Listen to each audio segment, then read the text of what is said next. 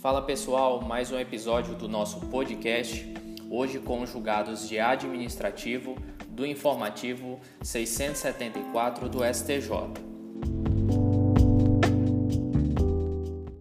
Vamos começar com um julgado envolvendo a possibilidade de se aplicar na ação de improbidade administrativa os institutos da delação premiada e do acordo de leniência, conforme previsão das leis 9807 de 1999 e Lei 8884 de 1994.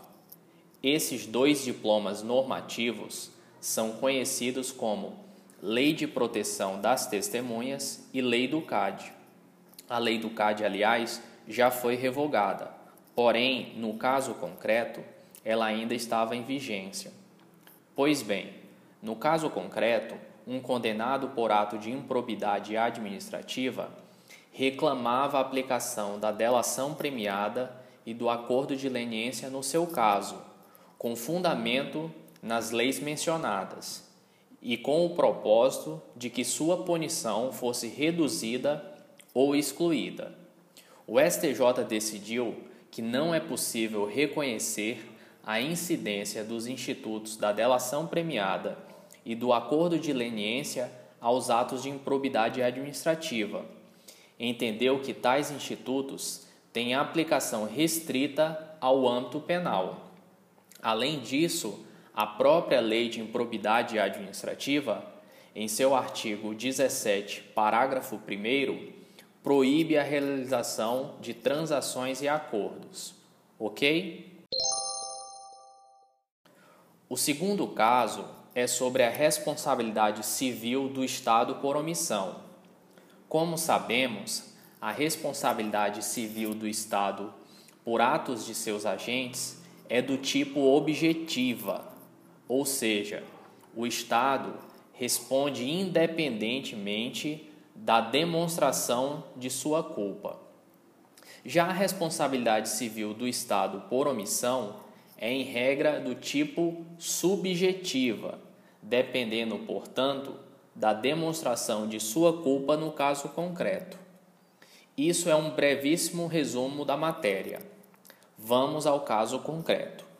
Um advogado faleceu dentro de um fórum em razão de um tiro efetuado por um réu em ação penal.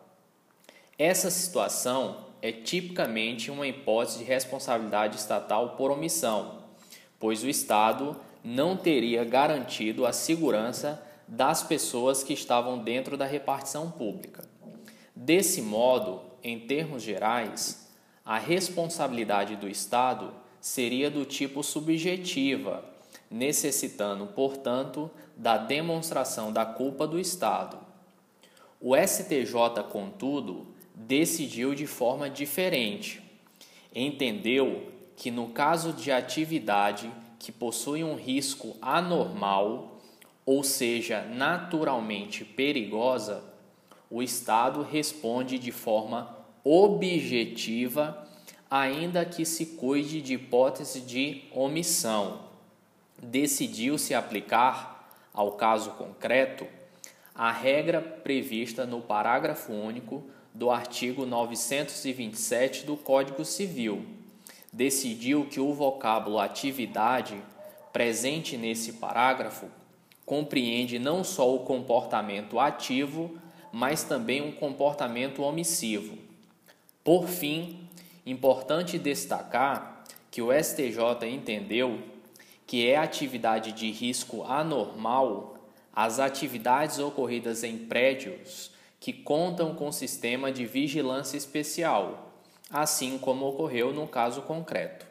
É isso aí, pessoal. Até a próxima.